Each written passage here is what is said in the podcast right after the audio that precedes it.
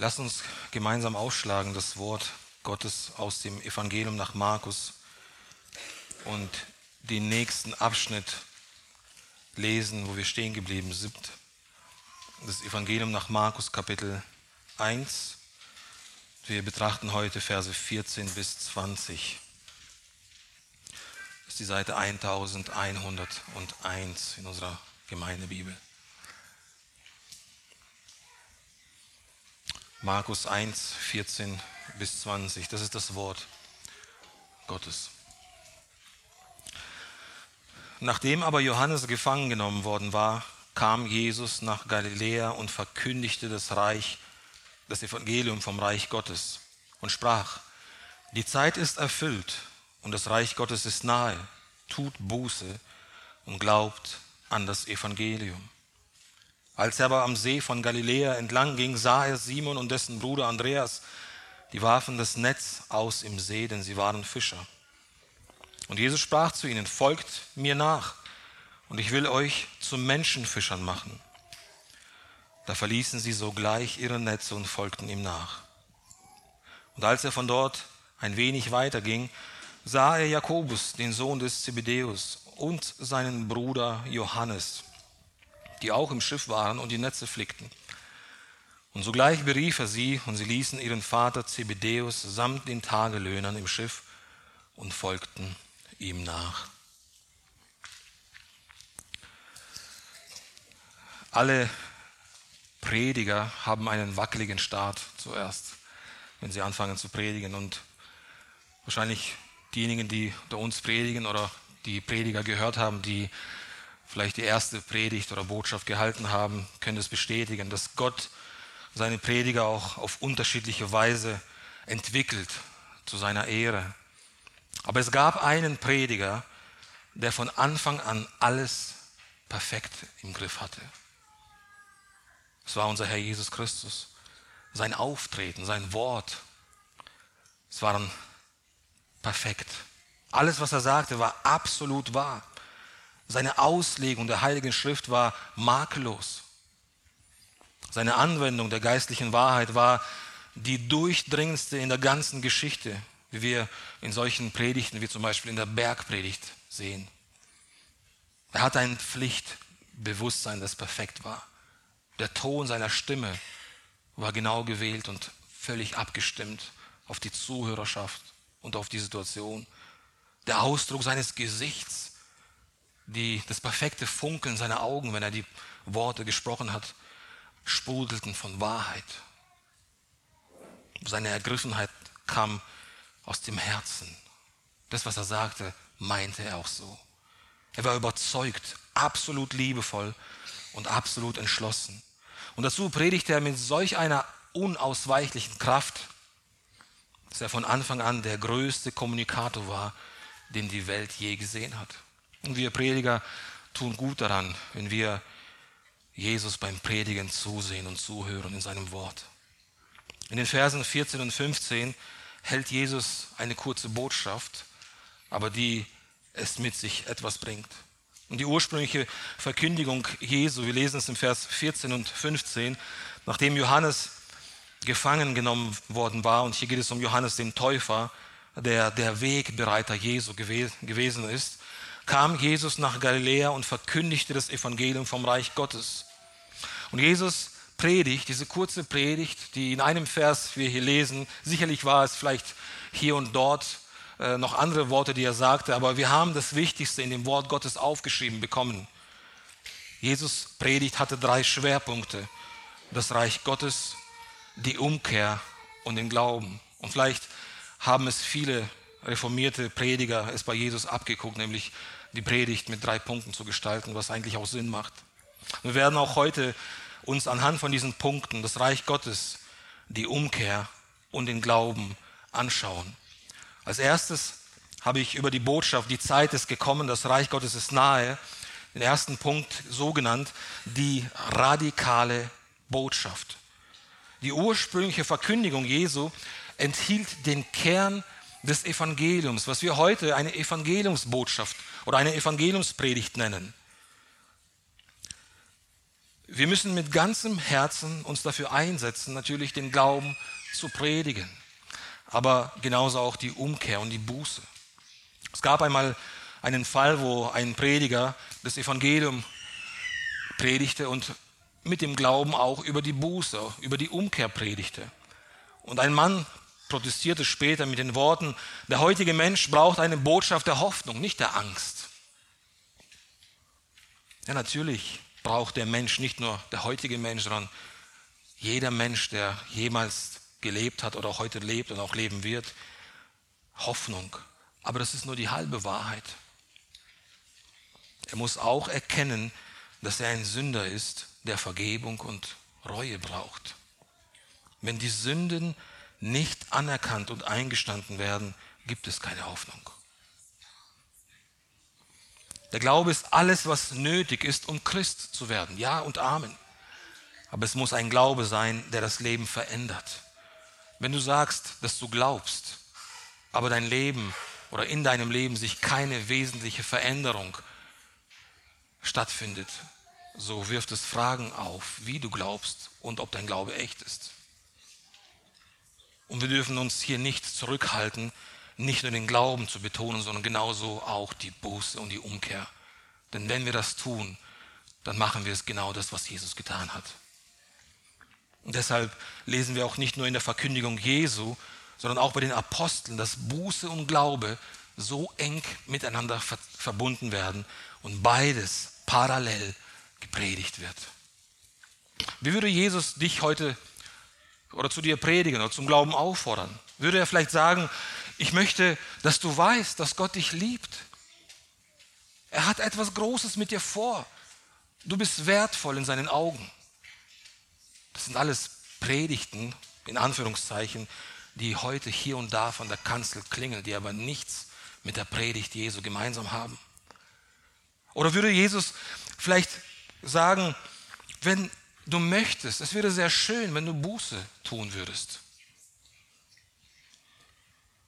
Jesus würde dagegen mit Dringlichkeit kommen, genauso wie er damals gekommen ist. Der Glaube ist das Wichtigste im Leben. Du musst dich voll und ganz auf mich verlassen. Er würde dich anflehen zu glauben. Er würde dich mit einer Dringlichkeit bitten zu glauben, so wie er es damals getan hat. Und dann würde er uns anschauen, auf die schauen, die sagen, dass sie schon gläubig sind. Dann würde er uns fragen, habt ihr Buße getan? Habt ihr einen beständigen Geist der Reue? Jetzt ist es an der Zeit, dies zu tun. Wir können sicher sein, dass wenn Jesus heute sein öffentliches Wirken unter uns beginnen würden, würde und uns zum Glauben aufrufen würde, so würde er uns auch auffordern, die Ehebrüche zu beenden, uns von unserem Materialismus umzukehren, unserem Klatsch und unserer Eifersucht abzuschwören und von unseren Lügen umzudenken. Außerdem würde er es, wie schon gesagt, mit Dringlichkeit tun, genauso wie damals. Die Zeit ist erfüllt, das Reich Gottes ist nahe. Was meinst du, wie wir reagieren würden, wenn Jesus heute so zu uns sprechen würde? Wir würden vor ihm auf die Knie fallen. Und wir würden uns bekehren. Wir würden sich ihm unterwerfen, wenn wir Kinder Gottes sind. Aber weißt du was? Tatsache ist, dass Jesus genau das heute tut, denn er ist geistlich unter uns. Und genau das, was er damals die Menschen, den Menschen gesagt hat, genau da, so klingt auch heute immer noch sein Wort zu uns. Tut Buße und glaubt an das Evangelium. Und so folgt diesem radikalen oder der, der radikalen Botschaft der radikale Ruf Jesu. Wir lesen im Vers 16, als er aber am See von Galiläa entlang ging, sah er Simon und dessen Bruder Andreas. Die warfen das Netz aus im See, denn sie waren Fischer. Und er sprach zu ihnen, folgt mir nach und ich will euch zu Menschenfischern machen. Und dann lesen wir auch im Vers 19, und als er von dort ein wenig weiter ging, sah er Jakobus, den Sohn des Zebedäus, und seinen Bruder Johannes, die auch im Schiff waren und die Netze flickten. Und sogleich berief er sie der radikalen Botschaft, die so einschneidet, einschneidend in den Alltag der Menschen ähm, geklungen ist, folgt der radikale Ruf Jesu. Wir sehen, wie Jesus am See Genezareth, das war in Galiläa, dort wo er sich am Anfang die ersten ähm, Monate und vielleicht sogar Jahre aufgehalten hat, wo er gepredigt hat und die, seine Jünger berufen hat. Er geht am See Genezareth vorbei und sieht zwei Paaren an Brüdern zusammensitzen und zusammen bei der Arbeit. Der See Genezareth war ungefähr, dass wir uns etwas Kleines vorstellen können darunter, so groß, äh, doppelt so groß wie der Titisee im Schwarzwald in Neustadt.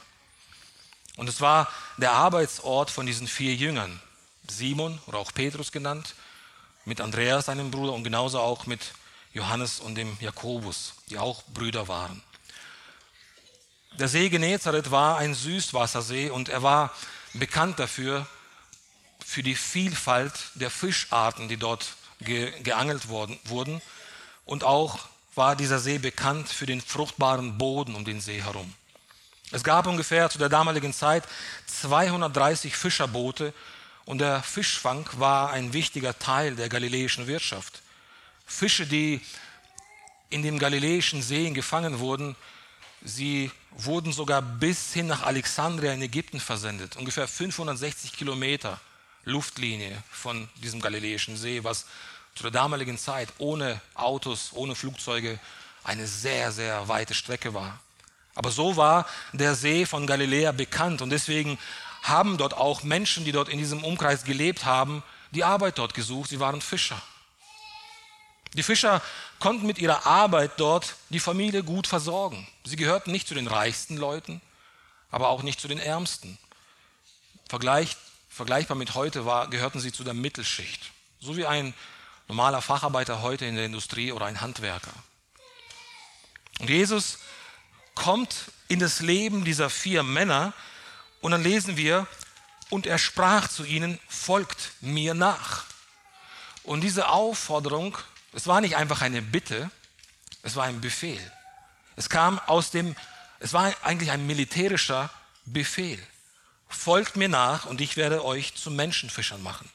Und es ist sehr erstaunlich und bemerkenswert, dass Jesus einfach so mitten in dem Alltag dieser vier Männer, die bei der Arbeit sind, hereinplatzt und sie durch seine eigene Autorität dazu aufruft, ihm zu folgen, alles zu verlassen. Die Arbeit, wir lesen im Vers, Vers 18, da verließen sie sogleich ihre Netze, also das, die Netze stehen für die Arbeit, die sie gemacht haben, sie verlassen die Arbeit. Und in Vers 20 lesen wir, und sie ließen ihren Vater Zebedeus. Hier wird die Betonung auf die Familie gelegt. Die einen verlassen ihre Arbeit, die anderen verlassen ihre Familie. Jesus kommt unerwartet, ohne irgendwelche Einleitung, ohne eine Erklärung. Sagt er diesen Männern, sie sollen alles fallen lassen, was sie tun, ihren Lebensunterhalt verlassen, ihre Familien verlassen, zumindest bis zu einem gewissen Grad. Denn wir lesen später, natürlich haben sie weiterhin, sie waren weiterhin geistliche äh, Leiter auch ihrer Familie, zum Beispiel Petrus, ja, er war bei seiner Schwiegermutter, äh, lebte in dem Haus wahrscheinlich dort mit seiner Ehefrau. Natürlich sorgten sie weiter für die Familie. Es war nicht so, dass sie jetzt die Familie sich selbst überlassen haben. Aber hier geht es um die beständige Nachfolge, auch nicht um einen Moment, sondern um die Beständigkeit, die Jesus von diesen vier Männern forderte. Und stell dir vor, du wärst in der gleichen Situation, mitten in deinem Job, mitten in deiner in, bei deinen Rechnungen, bei der Steuererklärung zum Beispiel oder bei deiner Frau, bei deinen Kindern und Jesus würde zu dir genau diesen Satz sagen. Und dieser radikale Ruf folgt mir nach. Dieser Befehl zeigt, dass Jesus Autorität über dein Leben hat. Er hat das Recht, dich nicht einfach nur um einen Gefallen zu bitten, sondern er gibt dir einen Befehl. Er erteilt dir einen Befehl und du hast ohne Wenn und Aber zu folgen. Und das vergessen wir oft, wenn wir auf dieser Erde leben. Wir bauen unsere eigene Reiche auf, unsere Familie, unsere Ehepartner, unsere Kinder, vielleicht Freunde und sonst noch jemand um uns herum, wo es uns gut geht, wo wir uns wohlfühlen und vergessen allzu oft, dass alles, was wir sind, alles, was wir haben oder wer wir sind, ob wir arbeiten, ob wir Hausfrauen sind, ob wir Arbeiter sind auf, auf der Arbeit oder Kinder sind in einer Familie oder Nachbarn sind von irgendjemand, alles steht unter der Autorität und Kontrolle unseres Erlösers Jesus Christus. Und dieser Befehl folgt mir nach, ist genau der gleiche Ruf, den Gott einmal zu Abraham gesprochen hat, als er genauso mit 75 Jahren, viel, viel älter war wahrscheinlich als diese vier Männer, in seinem Haus lebte und Josua sagt, ein Götzendiener war. Und dann erschallt der gleiche Ruf, anders gestellt, aber es ist der gleiche Ruf. Geh hinaus aus deinem Land und aus deiner Verwandtschaft und aus dem Haus deines Vaters in das Land, das ich dir zeigen werde. Und ich will dich zu einem großen Volk machen und dich segnen und deinen Namen, deinen Namen groß machen, du sollst ein Segen sein. Im Prinzip hat die Herausforderung, die Jesus hier vor die Jünger stellt, heute vor uns stellt, sich nicht geändert. Das ist immer noch die gleiche, der gleiche Ruf, der gleiche radikale Ruf, der uns heute gilt. Es muss nicht unbedingt so dramatisch ablaufen und so eine dramatische Änderung unseres alltäglichen Lebens äh, nach sich ziehen, obwohl das keineswegs eine Ausnahme ist, weil einige, vielleicht sogar einige mehr von euch haben einschneidende Veränderungen in ihrem Leben durchgestanden, als der Ruf Jesu an euch geklungen hat. Es ist keine Seltenheit. Aber Christi Berufung und seine Königsherrschaft über unser Leben bedeuten, dass wir nicht über sie verfügen. Wir sind nicht in unserem Reich, sondern wir sind in dem Reich Gottes. Und deswegen sagt auch Jesus, das Reich Gottes ist nahe, die Zeit ist erfüllt, das Reich Gottes ist nahe. Und es hat sich nichts geändert an dieser Botschaft. Sie ist heute genauso aktuell, wie sie damals aktuell war. Denn die letzte Zeit ist nicht nur bei uns, sondern die letzte Zeit ist angebrochen mit der Geburt Jesu. Und sie dauert an bis zu seiner Wiederkunft. Das ist der letzte Abschnitt. Das ist die, die auch Johannes mit letzter Zeit benennt. Aber wenn wir uns diese vier Männer nochmal anschauen, Simon, Petrus, sein Bruder Andreas und auch die anderen zwei Brüder, die wahrscheinlich sich auch gegenseitig kannten, denn sie arbeiteten an dem gleichen See und dem See Genezareth.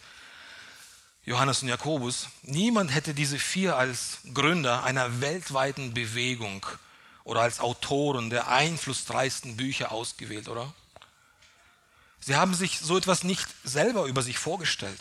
Es waren sehr gewöhnliche Männer. Und wäre Jesus an diesem Tag nicht an diesem Seeufer erschienen, so hätten wir wahrscheinlich nie etwas von diesen vier Menschen gehört. Es gibt nichts an ihnen, was die Aufmerksamkeit auf sie lenkt, was ihre Zeitgenossen dazu brachte, sie mit besonderer Ehre zu betrachten. Es waren vier gewöhnliche Männer die hier bei der Arbeit waren. Und auch wenn wir in den Evangelien lesen, unternehmen die Schreiber der Evangelien keinen Versuch zu verbergen, wie gewöhnlich doch diese zwölf Menschen waren. Auf jede Weise. Die Erzählung, die auch in Markus folgt, die wir auch immer wieder anschauen werden weiter, wird zeigen, dass diese Männer allzu oft dünnhäutig waren. Sie waren manchmal sehr kleinlich, eifersüchtig, neidisch. Sie waren gierig egoistisch. Gerade Johannes und Jakobus, wenn wir an, den, an das Ereignis erinnern, sie wollten ja zur Rechten und zur Linken zu Jesus in seinem Reich sitzen. Wie egoistisch ist das? Aber Jesus beruft hier genau diese Menschen, diese gewöhnlichen Menschen, die in ihrem ganz normalen alltäglicher, alltäglichen Arbeit gefangen waren. Und es gibt hier für uns eine sehr wichtige Lektion, die wir lernen müssen. Es gibt keine natürliche oder weltliche Voraussetzung, um ein Jünger Christi zu werden. Vielleicht haben wir das auch schon erlebt in unseren Gedanken oder von Gesprächen mit anderen. Vielleicht denkt der eine oder der andere, bevor er ein Christ wird, muss er noch viel lernen. Er muss religiöser werden. Er muss seinen Alltag irgendwie anders gestalten. Er muss sich vielleicht zuerst von den schlechten Gewohnheiten abgewöhnen. bevor er zu Jesus kommt. Aber nichts könnte weiter von der Wahrheit entfernt sein. Und das lesen wir hier in dem Text. Jesus sagt nicht, ich, ihr seid schon jetzt Menschenfischer, sondern ich will euch zu Menschenfischern machen. Oder ich werde euch zu Menschenfischern machen. Das heißt, sie waren es noch nicht. Sie waren im Moment noch ganz normale Fischer. Aber Jesus will sie dazu ausbilden. Und er legt überhaupt keine Voraussetzungen an den Alltag. Natürlich die Botschaft, die er vorher gepredigt hat, glaubt an das Evangelium. Das war, was die Jünger hätten tun sollen. Das haben sie getan. Aber das zeigt uns, dass wir genauso handeln, auch mit unseren Kindern. Wir bilden Jünger aus. Die Kinder, die in unsere Familie hineingeboren werden, sie sind berufen, wenn wir glauben, wenn wir Gottes Kinder sind. Und wir bilden sie aus zu Jüngern. Sie sind von Anfang an Jünger, die wir das ganze Leben ausbilden, bis sie selbstständig ein Leben führen können unter Christi Herrschaft. Und so lesen wir, dass der radikalen Botschaft und der radikalen Berufung drittens der radikale Gehorsam folgt. Wir lesen im Vers 18, da verließen sie sogleich ihre Netze und folgten ihm nach. Und auch Vers 20.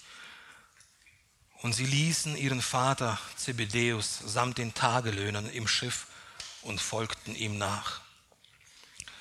Wir müssen uns da vorstellen, Andreas und Petrus sitzen im Boot und sie fischen. Das heißt, das Boot steht nicht am Ufer. Es steht ein bisschen weiter weg, dort wo es tiefer ist. Und sie werfen ihre kreisrunden Netze immer wieder zu zweit in das Wasser aus und holen die Fische raus. Und das, das tun die Fischer ganz gewöhnlich.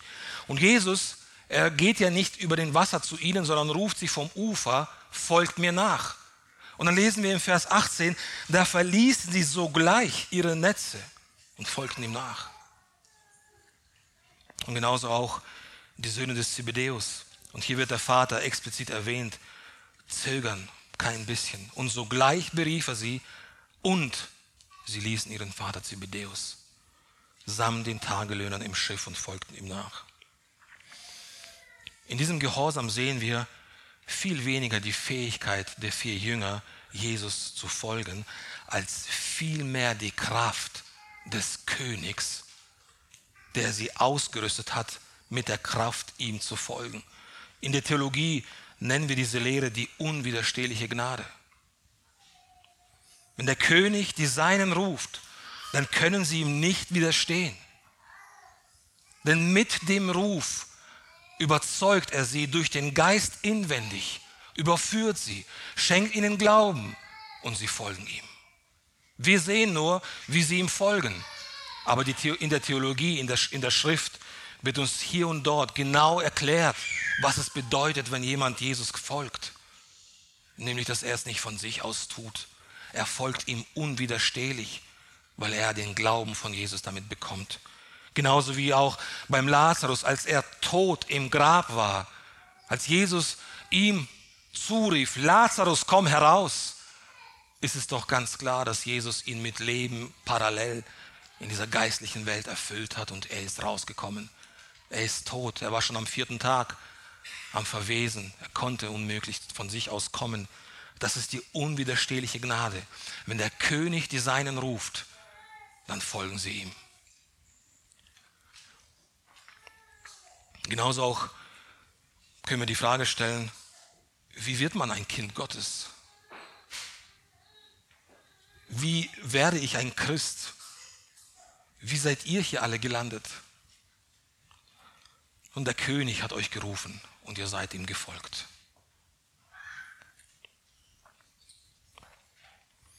Lass uns darüber nachdenken, was es bedeutet, dass sie ihm sogleich gefolgt haben und ihm gehorcht haben.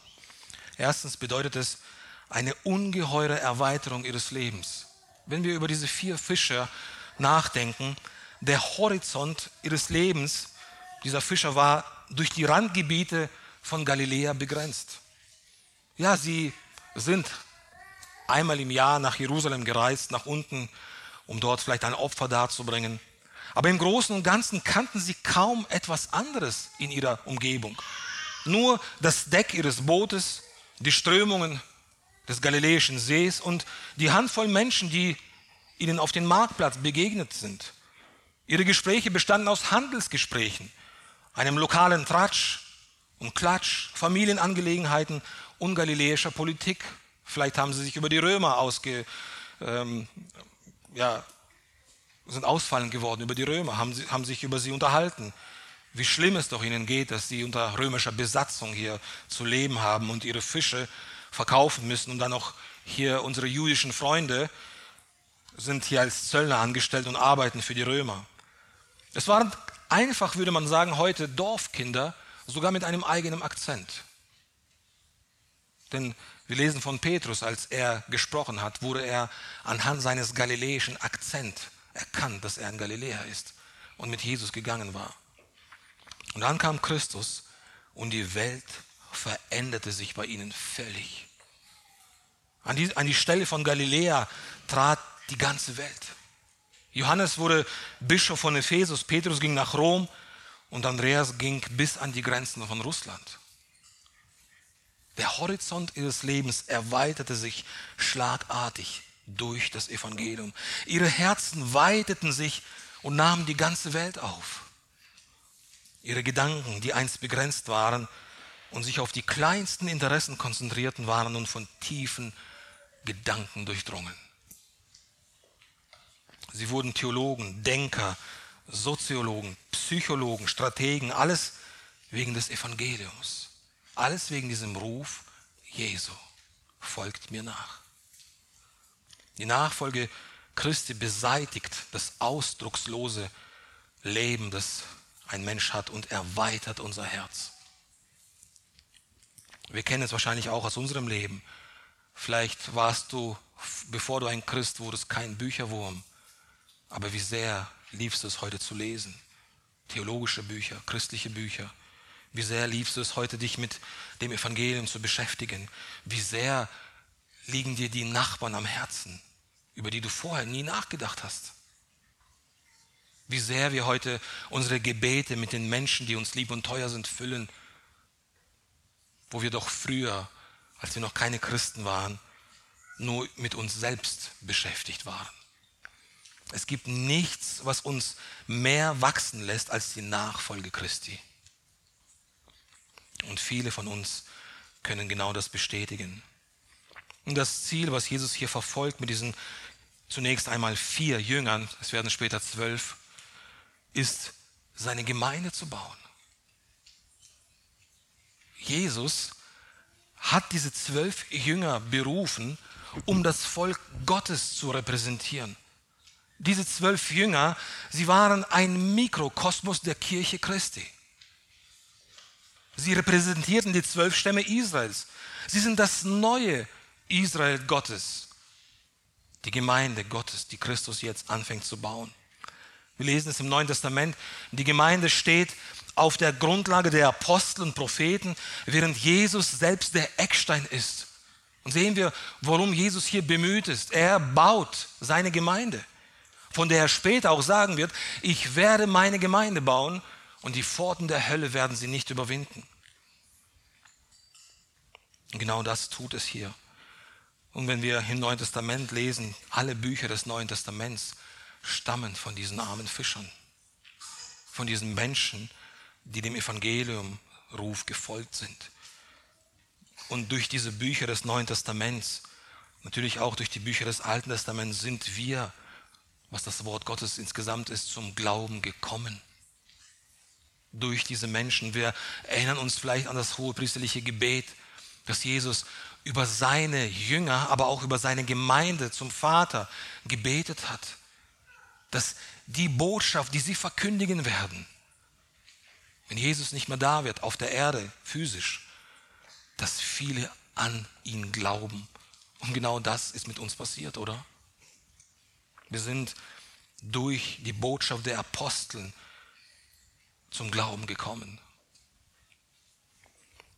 In Verbindung mit Jesus zu sein, bedeutet es, in Verbindung mit seiner Gemeinde zu sein.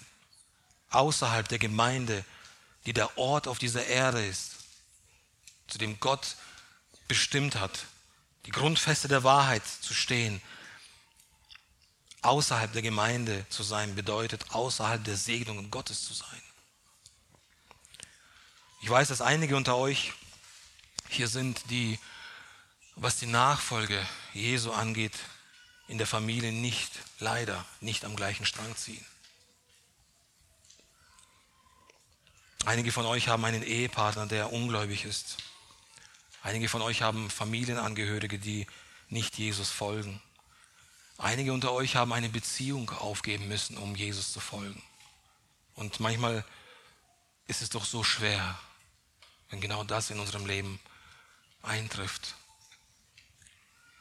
Eine Beziehung aufgeben zu müssen, um Jesus zu folgen. Oder jemanden zuzusehen, wie er lebt in seinem eigenen Haus und was das Leben Jesu entgegengesetzt gerichtet ist.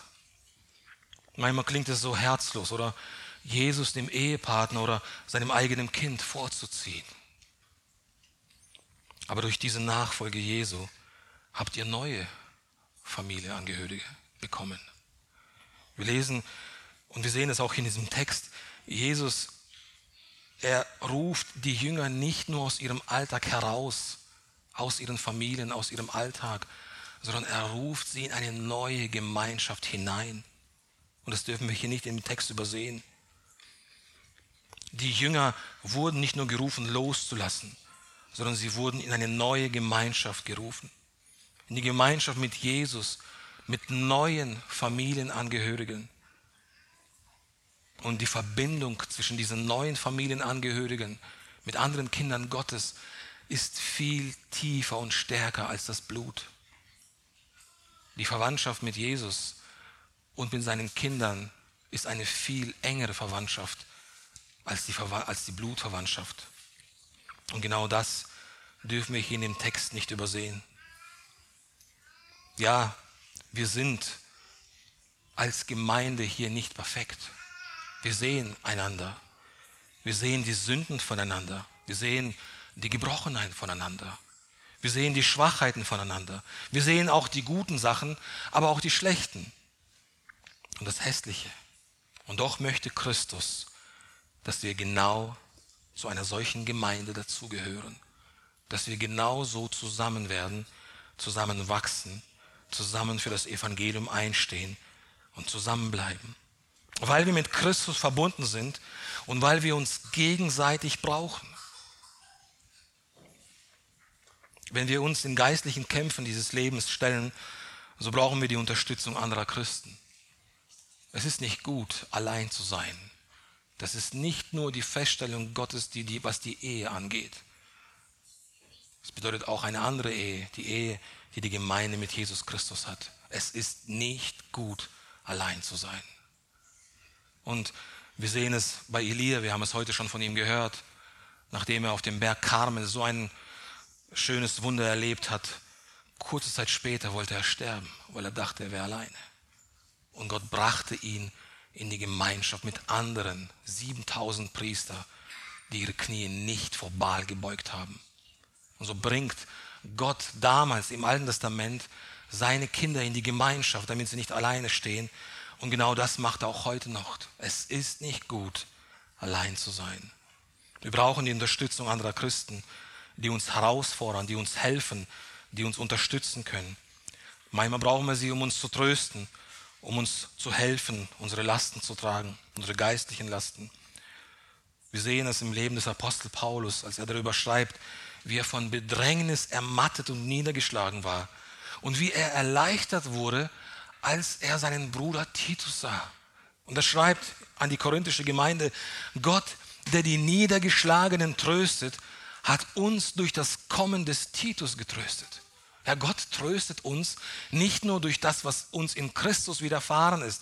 Das ist natürlich unser größter Trost. Was ist mein einziger Trost im Leben und im Sterben? dass ich nicht mehr selbst, sondern Jesus Christus, meinem getreuen Heiland, gehöre. Das ist der größte Trost, den wir haben und den wir niemals verlieren. Aber genauso brauchen wir auch den Trost von Geschwistern, von anderen Kindern Gottes. Und das bekommen wir in der Gemeinde Gottes, die Jesus immer noch baut.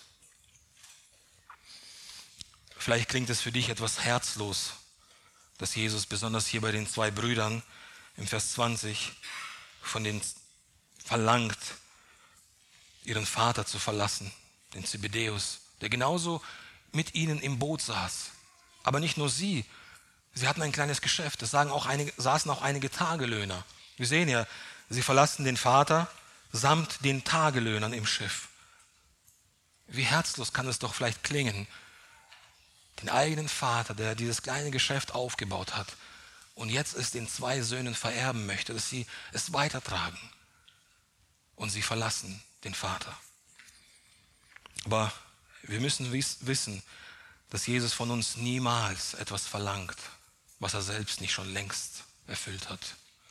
Während Jesus hier den Jüngern sagt, folgt mir nach, während er von ihnen fordert, ihren Vater zu verlassen, hat er selbst bereits seinen Vater schon längst verlassen. Er ist auf die Erde gekommen, um sicherzustellen, dass wir nie wieder verlassen werden. Aber mehr noch, er hat nicht nur seinen Vater verlassen, er wurde um unseretwillen von seinem Vater verlassen am Kreuz, als er gerufen hat, mein Gott, mein Gott, warum hast du mich verlassen? Und so sehen wir hier viel mehr, nicht nur die Autorität unseres Königs, sondern auch die Demut und seinen Willen, dass er gekommen ist, zu erfüllen, in er gekommen ist zu erfüllen und von uns nie etwas Größeres fordert, was er selbst nicht schon längst getan hat. Er hat seinen Vater verlassen und wurde von seinem Vater verlassen, um am Ende dir und mir zu sagen, siehe, ich bin bei euch bis an das Ende der Welt. Ihm gebührt die Ehre dafür. Amen.